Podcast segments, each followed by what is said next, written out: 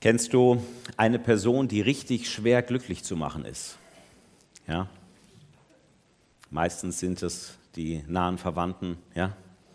Mutter, Vater, Ehepartner. Also man hat manchmal so Leute, wo man so denkt, oh, die sind schwer glücklich zu machen. Was genau brauchen die eigentlich, um glücklich zu sein, um froh zu sein?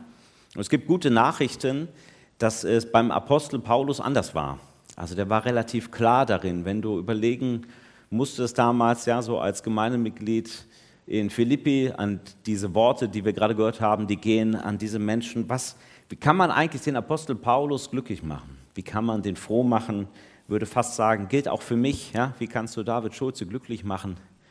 Und dann schreibt er wenig vorher vor diesen Versen, die wir gerade gehört haben, nun macht doch meine Freude vollkommen und haltet entschlossen zusammen macht meine Freude über das vollkommen, dass ich irgendwie sehe, das, was Gott an Gutem hat, das ist in eurem Leben da, das habt ihr angenommen, darüber freut man sich und das bringt irgendwie Resultate. Das macht was mit dem Leben der Menschen in eine richtige Richtung, hin zu einem Leben, was gut ist für dich, was gut ist für andere, was Gott ehrt.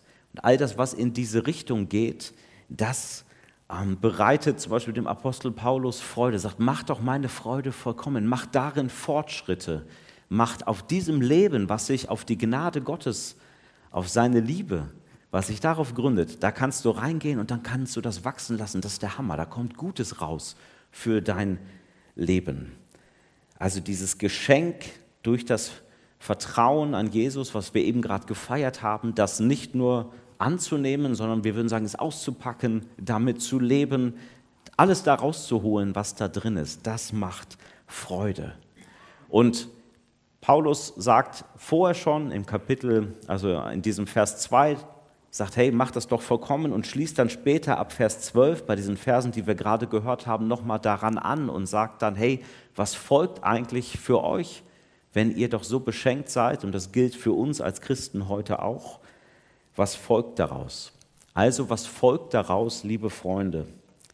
So wie ihr Gott bisher immer gehorsam gewesen seid, sollt ihr euch ihm auch weiterhin mit Respekt und tiefer Ehrfurcht unterstellen und alles dran setzen, dass eure Rettung sich in eurem Leben voll und ganz auswirkt.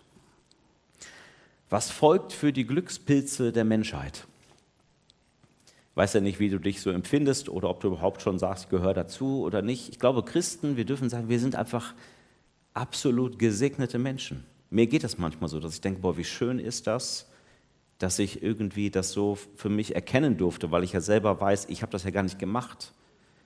Äh, das lag ja gar nicht an mir, es lag ja an Gott und dass ich mich so darauf einlassen konnte, dass ich Jesus kennen darf, dass ich einen Halt habe in meinem Leben, dass ich weiß, dass ich nicht ins Nichts sterbe, sondern in die Beziehung zu Gott hinein, dass ich eingebettet bin bei Menschen, die nach dem Guten im Leben, nach Gott selbst suchen und die in dieser Liebe leben wollen. Wow, ich bin echt beschenkt.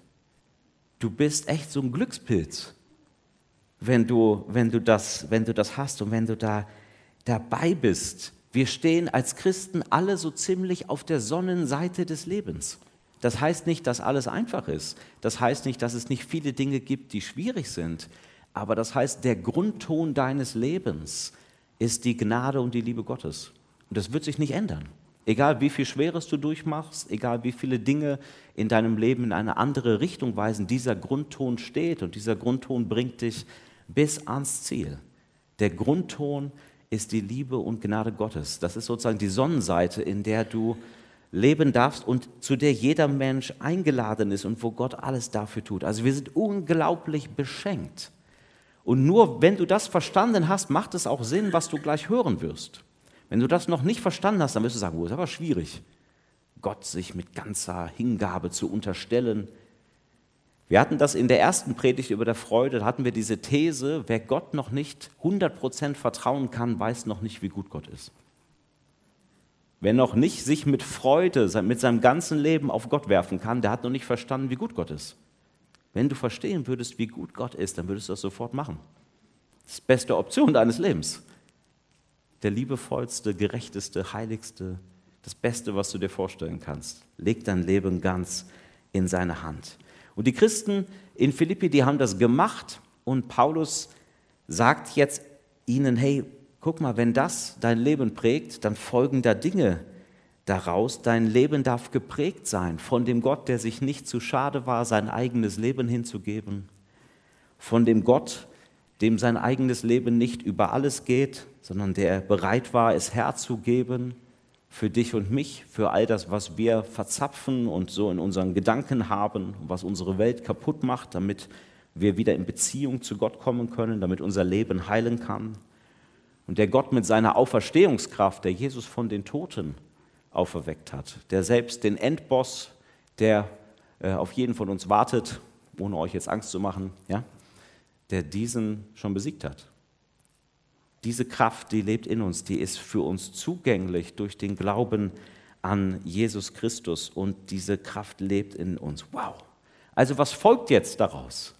Was folgt daraus, dass der Höchste sich erniedrigt hat, dass seine Hingabe allen Menschen gilt wie die und mir? Was folgt daraus, dass der, der es nicht nötig hatte, für die Sünde zu sterben, trotzdem gestorben ist und uns alles schenkt damit? Und der, der zum neuen Leben auferweckt ist, gesagt hat, ich teile dieses Leben mit dir. Was folgt daraus? Es folgen zwei Dinge nach Paulus. Das eine ist, es folgt eine neue Herzenseinstellung. Das ist das, was Paulus meint, wenn er sagt, unterstellt euch Gott mit Respekt und in tiefer Ehrfurcht. Luther übersetzt mit Furcht und Zittern. Also damit es nicht Angst haben vor Gott gemeint, weil man so gar nicht weiß, wie der ist und so was Unbestimmtes, da ist irgendwas, aber da, damit ist diese tiefe Ehrfurcht gemeint. Mit einer Ehrfurcht und mit einer Ernsthaftigkeit zu sagen, wow, wenn das der Weg war, dieser Welt Heilung zu bringen, dann will ich dich respektieren. Und das ist auch das, was Jesus seinen Jüngern beigebracht hat. Der erste Satz im Vater unser ist Vater unser im Himmel geheiligt werde dein Name. Das ist etwas von diesem tiefen Respekt, von dieser Ehrfurcht zu sagen, wow, du bist wirklich groß und ich habe das nicht verdient, aber ich bin beschenkt.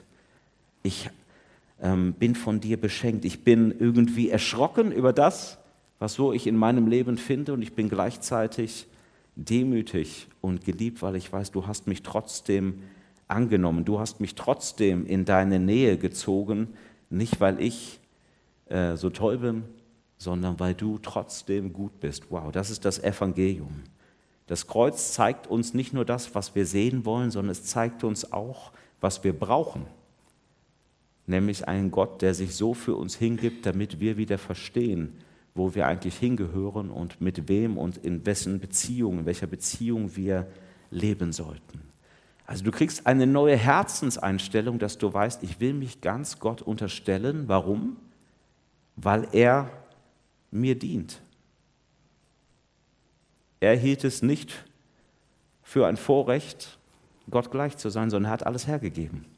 Du kannst alles, was du hast, Gott geben, weil er dir dient. Du kannst dich mit Respekt und Ehrfurcht Gott unterstellen, weil Gott dir dient weil er mit dem, was du ihm anvertraust, niemals Blödsinn machen wird. Wie wir Menschen, wenn man uns zu viel Respekt und Ehrfurcht entgegenbringt, da kommen manchmal nicht so gute Sachen bei raus. Bei Gott nicht? Kannst du das machen? Das ist der einzige Ort, wo man das so ganz unverblümt mit voller Hingabe machen darf. Und das Zweite ist, sagt Paulus, es folgt auch eine neue Motivation. Also das Gute, was du empfangen hast, das Heil, die Rettung, das Geschenk, von dem wir eben gerade geschmeckt haben, das soll sich jetzt voll und ganz auswirken. Man könnte auch übersetzen, es geht ein bisschen, äh, das hört sich für uns komisch an. Luther sagt, schafft, schaffe, schaffe, ja? Schaffe, dass du selig wirst. Also arbeite irgendwie an deinem Heil oder im Heil. Und das ist ein bisschen schwer zu verstehen, was eigentlich damit gemeint ist, weil das Heil, das, was Gott uns schenkt, ist ja ein Geschenk. Also wie ist denn das jetzt mit dem Arbeiten und dem daran teilnehmen oder nicht? Da reden wir gleich noch ein bisschen davon. Aber auf jeden Fall sagt Paulus, hey, das, was dir da geschenkt ist, das hat so eine Kraft, das muss so richtig tief rein in alle Aspekte deines Lebens. In deine Freundschaften, in deine Beziehungen, in deine Liebe, da soll das reinwirken und du kannst dich ganz Gott unterstellen. Man kann es auch so ausdrücken, jemand anders war für dich gehorsam und jetzt kannst du lernen zu vertrauen bei dem Gott, der 100% gut ist. Jemand anders hat alles dran gesetzt, dass deine Rettung und dein Heil, dein Wohlergehen für dich vorhanden sind. Hat er alles für dich gemacht. Deshalb kannst du dich auch in deinem Leben weiter für diese Dinge einsetzen und kannst dir so ihre Arbeit machen lassen. Also so eine neue Motivation zu merken, ja, das soll mein ganzes Leben bestimmen. Da reden wir gleich noch ein bisschen drüber. Was heißt das für dich ganz konkret? Hast du gerade am, am Abend mal teilgenommen, ja oder nein? Frag dich das mal. Wenn du noch nicht teilgenommen hast, dann glaube ich, dann ähm, wäre es schön, wenn auch, würde mich freuen, wenn wir miteinander ins Gespräch kommen würden, weil ich davon überzeugt bin, dass wir darüber sprechen können, wie gut eigentlich Gott ist und was er für dein Leben vorbereitet hat und wie er dir begegnet in Jesus Christus. Und dass das etwas ist, was dein Leben wirklich bestimmen darf und dass du ihm vertrauen darfst, zu ihm umkehren kannst und ihn wirklich lieben kannst. Vielleicht ist das was, wo du merkst, ja, das ist eigentlich mein Schritt, aber ich hänge da irgendwie noch. Komm einfach nach dem Gottesdienst auf mich zu, wir können dann mal drüber reden, wo du stehst, was dir helfen würde. Das wäre so dein nächster Schritt, dass du verstehst, ja stimmt, wie gut ist Gott eigentlich? Ich will mit ihm leben. Und wenn du teilgenommen hast, dann ist gilt dir das, was Paulus hier sagt. Was folgt denn daraus, wenn du teilgenommen hast? Dann folgt daraus, dass du dich mit ganzer Hingabe und einer Motivation dafür aus und einsetzt, dass das, was Gott in dein Leben hineingelegt hat, dass das Kreise zieht, dass das ähm, sich ausbreitet, dass das voll zur Entfaltung kommt, dass das überall an die letzten Ritzen rein darf und dass das dein Leben weiter prägt und gut macht. Wir sollen also aktiv sein, wir sollen ausleben, was Gott uns geschenkt hat. Wir, man könnte vielleicht sagen, ausgestalten, was Gott uns so tun lässt. Und ähm, ich habe das mal überschrieben, wie ist das denn jetzt? Wer tut denn jetzt hier was? Also tue ich jetzt was? Tut Gott was? Muss ich das schaffen? Schafft er das? Das sind ziemlich schwierige Fragen. Man kann es vielleicht so äh, ausdrücken. Das gibt es leider nicht so wirklich im Deutschen. Im Englischen würde man sagen, to energize. Also, du bist energetisiert für Gottes Wirken. Das, was Gott von dir will, das Gute für dein Leben, dafür will Gott dich energetisieren, die Kraft geben, dich befähigen, dich dazu motivieren, dir geben dazu, was du brauchst. Paulus drückt das so aus, Gott selbst ist ja in euch am Werk und macht euch nicht nur bereit, sondern auch fähig, das zu tun, was ihm gefällt. Also das heißt, als Christ zu leben heißt nicht, ja, ich bin beschenkt und jetzt mache ich mich besser. Be the best Christian version of you that you can be. Das ist keine, ja, ist nicht das Denken, das Weltbild von Menschen, die Jesus lieben. Jetzt mache ich mich selber ein bisschen besser, ein bisschen heiliger, ein bisschen frommer, sondern ich energetisiere dich. Lässt du das zu? Ich bin der Geist in dir, der dich zu diesen Dingen bringt. Ich bringe die Energie in die Dinge, die du auch für mich und durch mich tun wirst. Also er ist der Wirkende unter uns. Er wirkt, dass wir Dinge wollen und auch, dass wir manche Dinge dann auch tun können. Man kann es auf den einfachen Satz bringen, Menschen können wirken, weil Gott in ihnen wirkt. Du kannst mit deinem Leben etwas machen, auch im Glauben etwas machen, aktiv sein, voll dabei sein, weil Gott in dir wirkt. Also man darf es nicht falsch gegeneinander ausspielen, so nach dem Motto, ja, weil Gott alles wirkt, mache ich gar nichts, sondern obwohl Gott alles wirkt, oder besser gesagt, weil Gott alles wirkt, sind wir als Gemeinde, als Menschen, die ihm folgen, aufgerufen, mit ganzer Kraft ähm, auch zu wirken und dieses Ziel zu verfolgen. Ich stelle mir das so vor, am Ende haben wir ja etwas Ähnliches auch schon mit unserem eigenen Leben. Irgendwann wurdest du auf diese Erde geworfen, ja, der eine von uns vor 39, 38 Jahren, der andere ein bisschen früher, ein bisschen später. Und dieses Leben hast du dir selber nicht gegeben da ist etwas dahinter. Das hat das energetisiert, das waren die Eltern, aber deren Leben wurde auch energetisiert. Ja? Also das geht irgendwo zurück an diesen Ursprung, dass Gott selbst als Schöpfer gesagt hat, ich will dieses Leben. Gott selbst hat es ins Leben gerufen. Und jetzt kann ich natürlich sagen, ja stimmt, ich habe mein Leben als ein Geschenk Gottes und ich will ja nichts zu diesem Wirken Gottes hinzutun, deswegen mache ich gar nichts aus meinem Leben. Setze mich auf den Stuhl und warte, bis ich begraben werde.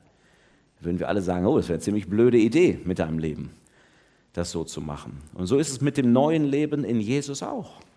Jesus schenkt dir ein neues Leben, diesen Raum, wo du mit ihm leben, mit ihm in Beziehung sein kannst, dein ganzes Leben mit ihm ausgestalten kannst und du sagst, nee, nee, ich mache gar nichts, Gott hat mir ja alles geschenkt. Das ist genau andersrum, er hat dir einen Lebensraum geschenkt. Möglichkeiten, Entscheidungen, er will durch und manchmal auch trotz uns, Gott sei Dank, will er wirken und er will uns für diese Dinge ähm, wirklich auch die Kraft geben. Also wir dürfen wirklich das voll und ganz ausleben, dieses neue Leben, was wir durch den Geist Gottes geschenkt bekommen haben. Und was passiert dann mit unserem Leben? Paulus nennt hier drei Dinge. Er spricht davon, dass Dinge verbannt werden sollen. Das sind nicht alle Dinge, die jetzt irgendwie mit diesem neuen Leben zu tun haben, aber er nennt drei. Und warum nennt er die drei? Weil das genau anscheinend die Dinge sind, wo die Gemeinde in Philippi gerade so dran war. Wo die merken, oh, das war da nicht so gut. Da war wohl ein bisschen was vom Gegenteil von dem, also von dem, was hier verbannt werden soll. Das war äh, ziemlich oben auf der Tagesordnung. Was soll weichen? Was weicht, wenn Gott uns für das Gute energetisiert? Das erste ist Murren und Zweifeln. Diese Wörter, die hier stehen, also die NGÜ übersetzt, verbannt alle Unzufriedenheit und alle Streitsucht. Ist auch mal schön. Die Exegeten wissen auch nicht alles. Es gibt zwei Möglichkeiten, diese Bibelstelle auszulegen. Entweder ist es deine Unzufriedenheit und sozusagen deine Streitsucht oder dein Murren, dein Anzweifeln innerhalb deiner Gottesbeziehung. Je nachdem, welche Bibelübersetzung ihr habt, wenn ihr den Vers liest, werdet ihr merken, oh, bei mir steht es ja ganz anders. Ja? Oder es ist eben dein Murren und Zweifeln gegenüber den Menschen, mit denen du in Beziehung stehst. Und ich will euch einfach beide Dinge vorstellen, weil ich glaube, beide sind richtig. Beide werden an anderen Stellen der Bibel auch genannt als Dinge, die wirklich zu diesem guten Dingen gehören, die Gott in unserem Leben wachsen lassen will. Und ähm, wir gucken einfach, wo, oder du kannst hören und kannst äh, vielleicht verstehen, okay, was ist damit eigentlich gemeint. Das erste ist, wenn man dieses Murren und Zweifeln auf die Gottesbeziehung bezieht, dann meint man damit Verhaltensweisen, wie man eigentlich Gott vertraut. Und Paulus sagt, hey, das muss irgendwie anders werden, dass du nicht mit so einer Unzufriedenheit glaubst. Und Murren, das ist so ein Begriff, der kommt im ganzen Alten Testament vor. Da geht es eigentlich immer da, wo Menschen, die Gott eigentlich folgen sollen, wo die so geteilt sind. Wo die sagen, ja, ich tue schon die Sachen, die Gott will, aber im Herzen will ich es eigentlich gar nicht. Im Herzen bin ich eigentlich überhaupt nicht glücklich. Bin ich unfroh, bin ich so mürrisch dagegen. Ich rebelliere eigentlich gegen das, was ich da machen soll, weil ich es eigentlich besser weiß oder im Kern auch gar nicht will, ja, meinen Nächsten lieben oder so, oder meine Nachbarin lieben oder was auch immer, die schwierigen Leute in meiner Umgebung. Ich will eigentlich gar nicht, stimmt, ich muss aber, Gott sagt ja, ich soll alle Menschen lieben und so. Und da kommt ein Glaube bei raus, der ist ziemlich schräg. Da kommt die Freude, von der wir die ganze Zeit reden, niemals in dein Leben. Das sind Freudenkiller. Wenn du so eine, in so einem Murren immer so eine ständige Rebellion gegen Gott, ja, äh, muss ich jetzt machen, das ist manchmal vielleicht so, dass wir nicht verstehen, was Gott von uns will und dann so einen Moment haben, wo wir uns trauen, aber auf Dauer ist so ein Murren in der Gottesbeziehung, führt immer dazu, dass du dich nicht von Herzen wirklich hingibst. Dass du sagst, hey, am Kern hält mich was zurück. Und Paulus sagt, hey, Gott will da reinkommen, Gott will dir diese Hingabe schenken. Und das Zweite ist, der Zweifel in der Gottesbeziehung. Damit ist nicht gemeint, dass man mal eine Glaubensfrage hat und auch mal Dinge auf den Prüfstein stellt und so. Das ist nicht damit gemeint, sondern eher aus so einer zweifelnden Haltung heraus glauben. Also, ich bin eigentlich auch zerrissen oder ich handle immer aus Angst. Ist Gott wirklich gut? Ich mache das jetzt schon, aber eigentlich habe ich in mir so eine Angst. Ist Gott wirklich gut? Und wenn ich das dann so mache, dann belohnt er mich oder belohnt mich nicht und so weiter. Das ist so eine Einstellung, wo du merkst, da ist mangelndes Vertrauen. Du vertraust Gott gar nicht, dass er dir schon alles geschenkt hat, sondern du versuchst noch irgendwie so zu taktieren und zweifelnd in deiner Gottesbeziehung voranzukommen. Und Paulus, ähm, wenn er hier diese, äh, diese Verse schreibt, glaube ich, geht dahin, dir uns zu zeigen, so wie Jesus voller Hingabe war und voller Vertrauen, wie er sein Leben hingegeben hat, Das ist die Vertrauensbeziehung, in die du auch hineinwachsen darfst.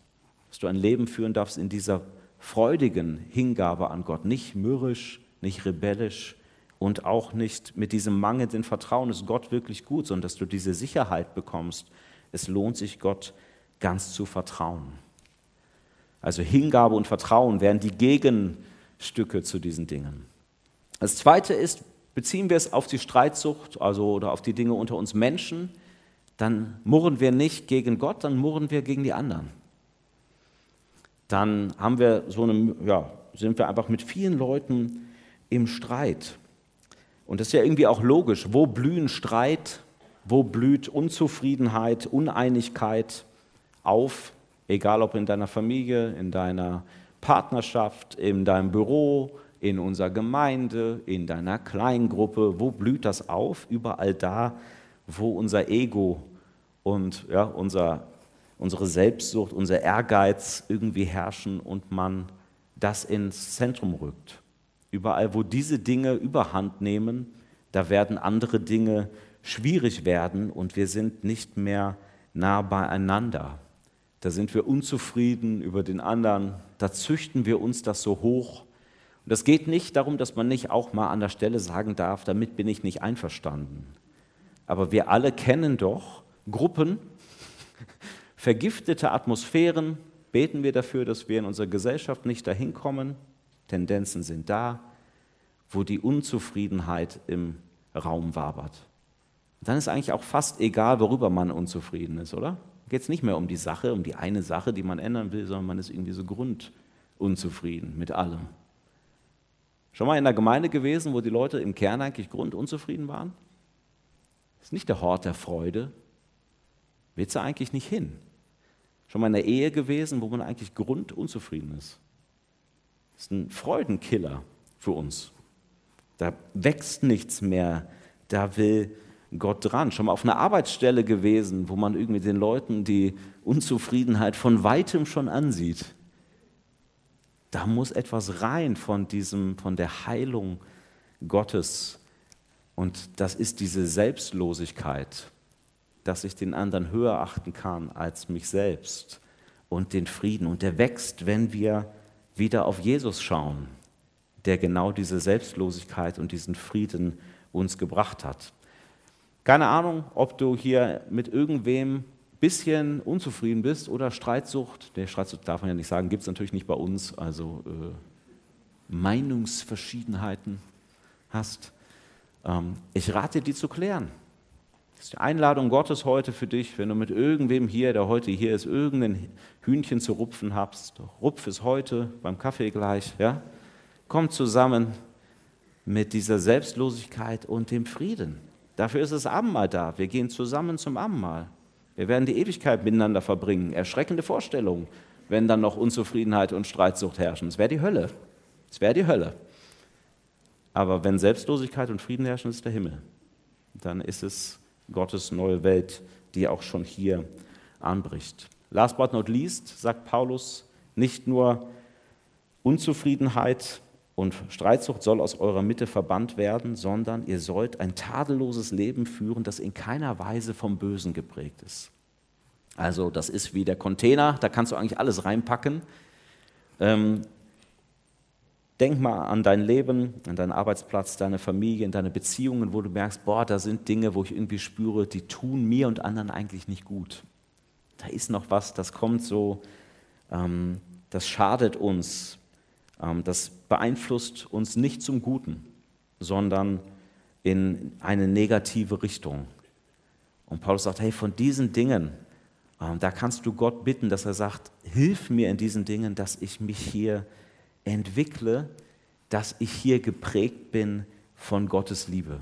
All das sind nämlich Dinge, die uns die Freude nehmen, wenn wir in der Gottesbeziehung diese Dinge haben, die uns nicht ganz, ähm, wo wir uns nicht ganz fallen lassen können, wenn wir zwischenmenschlich merken, unsere Egos stehen uns im Weg oder wenn wir Dinge in unserem Leben haben, die nicht von Gott energetisiert sind, sondern von Dingen, die uns kaputt machen, von Sucht, von dunklen Gedanken, von Machtstrukturen, was auch immer es ist. Und jetzt ist hier ein Versprechen drin, Das Versprechen ist, Gott ist in euch am Werk. Gott gibt uns nicht die Energie für all die Dinge, die wir uns so gerne vorgenommen haben. Herr, ich möchte gerne CEO einer großen Firma werden, bitte energetisiere mich. Ja, also ich habe so ein eigenes Ziel und dann sage ich, Herr, ich brauche deine Energie, segne meine Wege. Ist genau andersrum. Gott segnet dich für die Wege, die er mit dir gehen will. Das sind die Wege, die gut sind. Er gibt dir die Energie für die Dinge, die er in deinem Leben sehen will und die dir auch gut tun und die deinen Beziehungen gut tun. Für diese Dinge, dass du da weiterkommst, da bin ich hundertprozentig davon überzeugt, will der Geist Gottes dich energetisieren. Da hilft er dir bei. Da wird er dich weiterbringen. Paulus endet damit, was ist, wenn das passiert? Wenn wir beschenkt sind, wenn wir sagen, wow, wir mit Hingabe, mit äh, einer neuen Motivation setzen wir uns ganz drauf ein, lassen uns von Gott für diese Dinge energetisieren, dann schließt er mit einem Satz, wo er sagt, wenn ihr als Kinder Gottes, also in dieser Verbindung mit Gott, mitten in dieser verdorbenen und heillosen Welt vorbildlich lebt, werdet ihr unter euren Mitmenschen wie Sterne am Nachthimmel leuchten. Nicht jeder wird jetzt dieser äh, Beschreibung der Welt sofort zustimmen, verdorbene und heillose Welt, aber die war für die Philippa damals ziemlich greifbar. Wenn du in der Welt lebst, wo Menschen aus deiner Gemeinde vor Gericht stehen, weil sie Christen geworden sind, weil wenn der eine oder andere schon im Gefängnis war, vielleicht gefoltert wurde, also für die war irgendwie klar, boah, um uns herum, das ist nicht so einfach. Und jetzt sagt Paulus, hey, für diese Welt seid ihr eigentlich da in dieser Welt, die euch so schwer zu schaffen macht, für diese Welt sollt ihr leuchten wie Sterne am Nachthimmel. Da ist diese Energetisierung, die Energie Gottes, die Gott in euer Leben hineinbringt, die ist dann spürbar für die anderen. Wenn ihr so lebt, mitten in diese verdrehte Welt hinein. Und das ist genau das Gleiche, was Jesus gesagt hat in der Bergpredigt, wo er zu seinen Nachfolgerinnen und Nachfolgern sagt, hey, ihr seid das Licht der Welt. Ihr seid wie ein Licht, was man schon von weitem sieht, wenn, du, wenn da irgendwo eine Stadt ist auf dem Berg, die kann sich nicht verstecken. Die wirst du sehen. Da, wo meine Liebe, mein Wirken in euch drin ist, das kann nicht verborgen bleiben. Da, wo wir aufmachen für den Geist Gottes in unserem Leben, wo wir uns an den Stellen energetisieren lassen, die er will, da wird das unglaublich schön werden. Wir waren im Urlaub und sind äh, durch, entweder war es nah an Italien oder noch in Frankreich, ich weiß es nicht mehr. Es war mitten in der Nacht und wir haben, sind durch die Nacht durchgefahren und haben die Plätze getauscht. Äh, so, ne? Fahrerwechsel und unsere älteste Tochter war auch schon wach und steigt auf einmal aus und wir gucken alle nach oben und sind erschrocken. Was geht denn hier ab? So sieht also ein echter Sternenhimmel aus ohne Frankfurt-Smog. Unglaublich, ja? Es war der absolute Hammer. Alles funkelte. Überall hast du die Galaxien mit bloßem Auge gesehen. Du stehst da und denkst, wow, das ist also normal. Das ist also normal. Unsere Älteste sagt, oh, das macht mir ein bisschen Angst. Das ist also normal. Ja, also nicht das, was ich vorher kannte, ist normal, sondern das ist normal. Und ich habe so gedacht, hey, wie cool ist das eigentlich, als ich diesen Vers gelesen habe bei Paulus. Das ist eigentlich normal dass die Menschen, in denen Gottes Liebe hineingelegt wurde durch den Geist Gottes, dass sie leuchten am Himmel wie, ähm, wie Sterne. Dass Gott seine, sein Werk in uns macht, dass diese Dinge nach außen gehen, das ist eigentlich das Normale. Das ist, das ist so der, der Grundzustand der Erweckung. Ja? Dass Gott sein Werk in uns macht und dass seine Liebe nicht bei uns bleibt, sondern dass sie weitergeht und dass das Evangelium rund läuft in ganz Frankfurt, in deiner Nachbarschaft, da wo du bist, dass Menschen mit der Liebe Gottes in Verbindung kommen. Wow, das ist möglich, dass wir so leben, dass wir ein Teil davon sind, obwohl wir so sind, wie wir sind, ganz einfache Menschen, alle fehlerhaft, alle noch nicht am Ziel. Aber wenn die Freude über den Gott, der sich uns schenkt, unser Leben prägt und er uns mit seiner Energie füllt, dann sind wir Sterne am Nachthimmel. Amen. Amen.